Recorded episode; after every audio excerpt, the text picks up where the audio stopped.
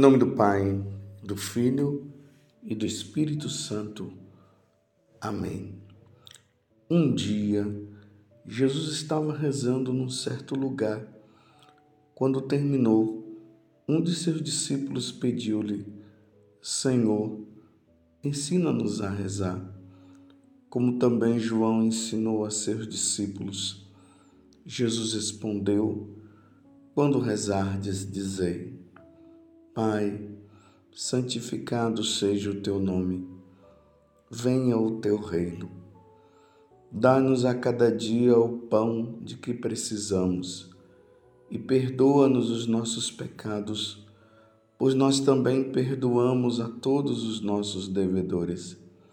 E não nos deixeis cair em tentação. Palavra da salvação Glória a vós, Senhor. Meus irmãos e minhas irmãs, estamos no Evangelho de Lucas, capítulo 11, do versículo 1 até o 4. Vocês viram que um dos discípulos, pena que o Evangelho é, não mostra que discípulo foi esse que observando Jesus, rezando, pediu Jesus nos ensina a rezar. Vejamos que aqui é uma das grandes necessidades do ser humano. O ser humano precisa ter esse contato com Deus, com o Criador, com aquele que nos redimiu, com aquele que nos criou, essa necessidade está dentro de nós. Até mesmo aquelas pessoas que se declaram ateias, elas sentem essa necessidade, embora elas digam que não está entrando em contato com ninguém, mas elas precisam de ter um canto, um momento para estar só. Alguns chegam e, e fazem aqueles momentos de meditações transcendental, transcendental. Outros é, diz que é para ter um contato com uma energia é, e assim por diante. Mas embora estejam indo é, para um lugar, embora o sentido não seja o sentido concreto de dizer estou em contato com Deus, mas acabam entrando nesses contatos por aí, porque há no fundo a necessidade de estar com o Criador. E aí só precisa de uma evangelização para que eles tenham consciência que essa necessidade de estar em contato com essa energia que eles costumam dizer é o próprio Deus somos criados para Deus. Nós somos criados para Ele e por isso Deus incutiu em nós esse desejo de buscá-lo. Então, esse discípulo que não sabemos o nome porque os evangelistas não registraram, fez essa pergunta para Jesus, tão necessária como eu acabei de dizer. Lá na Terra Santa, bem no topo do, do Monte das Oliveiras, existe o lugar aonde se diz que aconteceu este fato.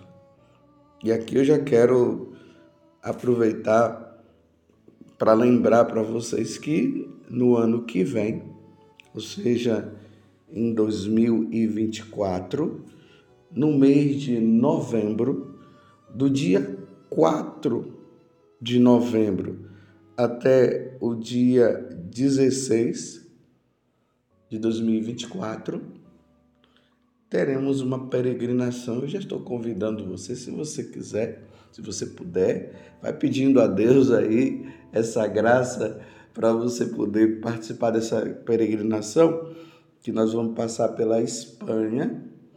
Então, Madrid, iremos lá para a aparição de Nossa Senhora de Carabandal depois nos dirigiremos para a Terra Santa. E lá na Terra Santa, nós peregrinos, peregrinos visitamos este lugar. É um lugar muito bonito, muito importante para que nós possamos entender esta necessidade da nossa oração. Então, voltando ao que eu estava dizendo antes. No lugar, ali a igreja, no local, é, ou melhor, Santa Helena, por uma graça que ela teve de fazer a peregrinação à Terra Santa, ela como mãe do imperador Constantino, ali descobriu esse lugar. E é bonito porque lá tem a oração do Pai Nosso em todas as línguas, pelo menos nas línguas dos países principais, né? Então, desde o aramaico, passando pelo hebraico, e ali nós encontramos também no, na, na língua dos árabes, depois é, o português, tanto o português de Portugal como o português do Brasil, é, em todas as línguas. E ali nós temos esse contato de oração. Quem toma conta deste lugar são as carmelitas. Claro, né? teria que ser uma ordem religiosa que fosse dedicada a esse momento de oração. Então, essa necessidade que nós temos. E Jesus ensina a oração mais completa existente na face da terra. E é importante notar que esta oração foi ensinada por nosso Senhor Jesus Cristo. Não foi uma oração ensinada por qualquer pessoa. Próprio Jesus disse: Quando orardes, diga simplesmente isso.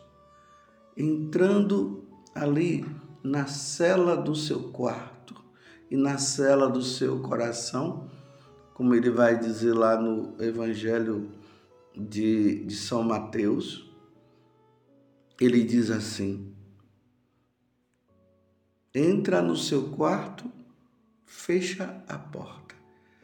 Esse fato de entrar no quarto e fechar a porta e ali no silêncio do coração você começar a rezar e falar Pai, isso significa o quê? A oração ela tem que acontecer num momento reservado, num lugar reservado. Existe a oração comunitária, onde a comunidade se reúne para rezar, mas existe também a oração pessoal.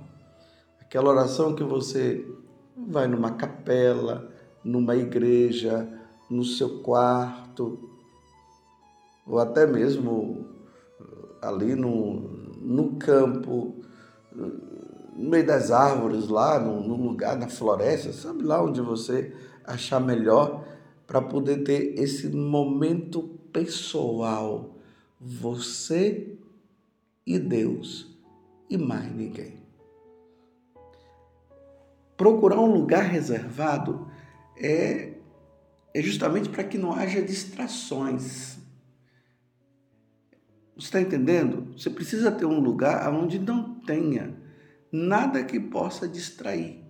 A oração é um dom e nós precisamos pedir, como esse discípulo pediu para Jesus, e por ser um dom, como diz São Santo Afonso e Maria de Ligório, que se nós não pedirmos, Deus não vai dar, então pedir a Deus essa graça do dom da oração e ali naquele lugar reservado, você começa a dizer o que Jesus nos ensina aqui. Pai, nós temos um Pai, um Pai de todos, um Pai que criou todos nós. E há uma grande necessidade dos filhos estar com o Pai. E ali diz para o Pai: Pai, santificado seja o teu nome. Porque o nome de Deus é santo. Os judeus, eles nem pronunciavam o nome de Deus. Tamanha consideração diante deste desta pessoa. Mas Jesus vem e vem nos dizer o seguinte: esse, esse Deus que nós adoramos, esse Deus que nós procuramos, ele é o nosso Pai. Lá no livro do Gênesis, nós vemos isso claramente. A Santíssima Trindade estava lá e, de repente, em um momento, começou a criar todas as coisas preparando tudo para nós. Deus cria o céu, Deus cria a terra, Deus cria o mar, Deus cria é, a diversidade de animais, diversidade de árvores. E vai criando, e vai criando, e cria água, e cria. E assim por diante, até chegar o momento que Ele nos cria e nos dá tudo isso de presente. Criador. O Criador que criou as coisas visíveis e invisíveis. Visíveis, nós. Tudo que nós vemos com os nossos próprios olhos. A matéria. E as coisas invisíveis, os anjos. Os diversos coros de, de anjos. Os querubins, os serafins, as potestades e as dominações, e os arcanjos, e os anjos, e criou tudo isso, foi tudo criado, não existia e passou a existir diante da simples palavra, quando Deus falava. As coisas eram criadas e, e iam aparecendo Pode ser que tudo tenha acontecido no exato momento. Deus cria todas as coisas. Mas no livro do Gênesis vai, vai nos mostrando, né? No primeiro dia, no segundo dia, no terceiro dia e assim por diante. Todas as coisas. Então, naquele exato momento, Deus cria o homem. Naquele exato momento do primeiro dia, Deus criou o céu e assim por diante. E isso, meus irmãos, preenche o nosso coração quando, no momento de oração, nós paramos para pensar nisso. E aí brota um grande agradecimento dentro do nosso coração. Obrigado, Pai. Obrigado por terdes nos criado. Se o Senhor não tivesse nos criados, nos criado, nós não existiríamos. Então, que seu nome seja santificado, que seu nome jamais seja blasfemado. Nós precisamos pedir muito perdão a Deus, porque estão blasfemando, blasfemando contra Deus. Quantas pessoas blasfemando. E pedimos e peçamos misericórdia a Deus para que essas pessoas se convertam e para que elas se voltem para o Senhor. Estou entendendo que o que é a oração que vai brotando no nosso coração? Aí, depois que nós rezamos isso, porque vocês estão vendo que não é simplesmente chegar lá, Pai Nosso que está no céu santificado. Não, é essa parada. Nós precisamos ter tempo para poder meditar tudo isso e depois a gente diz: venha o teu reino. O reino. Que Deus reine neste mundo, mas que nós também possamos reinar com Ele no céu. Aqui é o começo, porque nós sabemos que tudo vai passar. E um dia nós estaremos com Ele no céu. Por isso que o Pai envia o seu Filho para colocar tudo em ordem diante da desordem que Adão e Eva acabaram causando lá no, no paraíso terrestre, obedecendo, infelizmente, ao diabo. Então, causou-se uma desordem. Aquela vida que nós tínhamos com Deus, nós acabamos perdendo. E agora nós precisamos buscar, e Jesus vem para colocar tudo em ordem. Então, desejemos o reino dos céus, o reino de Deus, de estarmos com Deus. Porque uma vez que Ele é o nosso Pai, nós precisamos estar com Ele, então peçamos a Ele a graça de um dia nós estarmos com Ele. Então, dai-nos a cada dia o pão de que precisamos. E aqui, meus irmãos, precisamos sim pedir a Deus o pão nosso de cada dia. E aqui precisamos também entender que existe o pão material e o pão espiritual. Precisamos do alimento para manter o nosso corpo em pé, mas nós precisamos também do alimento da nossa alma, que alimenta também o nosso corpo, mas o alimento da nossa alma, nosso Senhor Jesus Cristo, na noite que foi entregue, ele estando ali com seus apóstolos, ele pegou o pão, pegou o vinho e disse: Isto é meu corpo, isto é o meu sangue, fazer isto em memória de mim.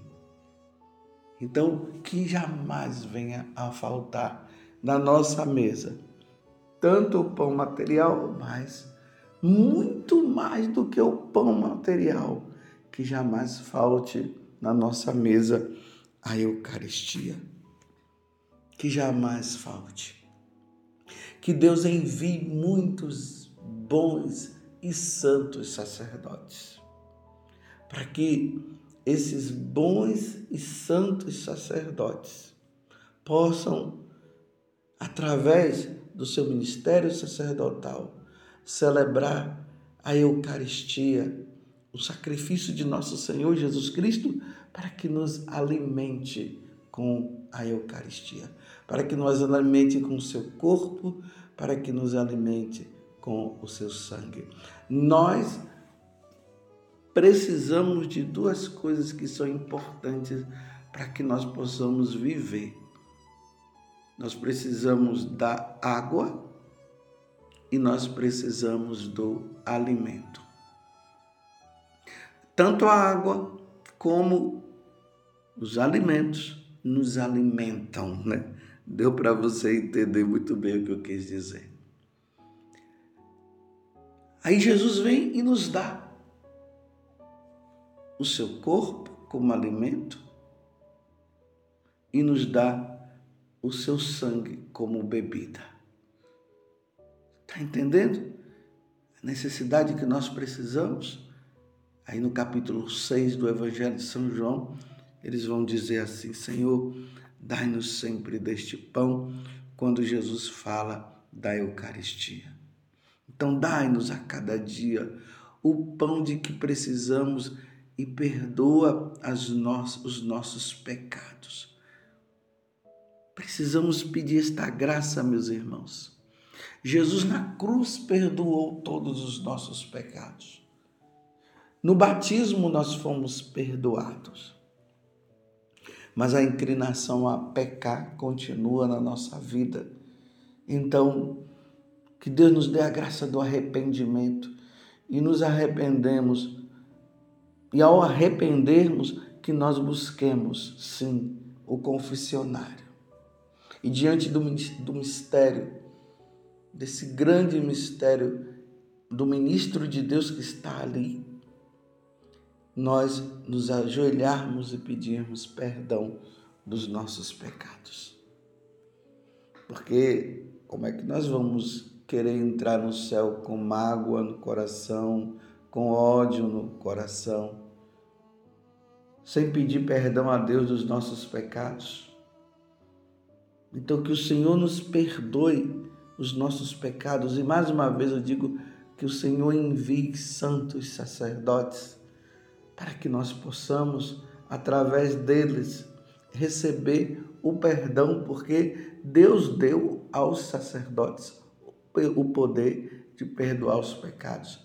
E ali nós perdoamos em nome de Deus. Eu te absolvo, quando nós falamos eu te absolvo, nós sacerdotes, nós estamos ali na pessoa de Jesus Cristo. Tanto que muitas vezes as pessoas, quando me perguntam, quando eu estou lá no confessionário, e, eu, e, ali, graças a Deus, o nosso confessionário tem aquela grade e ainda tem aquele véu ali que é colocado na grade para nós não vermos a pessoa do, do outro lado. Aí muitas vezes as pessoas perguntam, Padre, como é que é o seu nome? Aí eu falo, Jesus Cristo, para que a pessoa possa tomar consciência de que ela estava ali pedindo perdão a nosso Senhor Jesus Cristo na pessoa daquele sacerdote. Então, que Deus perdoe os nossos pecados e que nós também perdoemos as pessoas que nos fizeram mal. Porque se nós que recebemos o perdão de Deus, nós não vamos dar o perdão para o outro. E não nos deixeis cair em tentação. Mas livra-nos do mal. Esse mal aqui é o diabo que quer nos tentar e que quer nos tirar de Deus. Estão vendo, meus irmãos, que a oração do Pai Nosso não é simplesmente Pai Nosso que está no santificado, seja não. É preciso que haja esse momento também de ir meditando para entender cada palavra do que está sendo falado. Então, Senhor, nos ensine a rezar e que nós rezemos com o coração e com a vida. E que Nossa Senhora, aquela que rezava e rezava com todo o coração, nos ajude nesta caminhada. Louvado seja nosso Senhor Jesus Cristo, para sempre seja louvado, e a sua mãe, Maria Santíssima.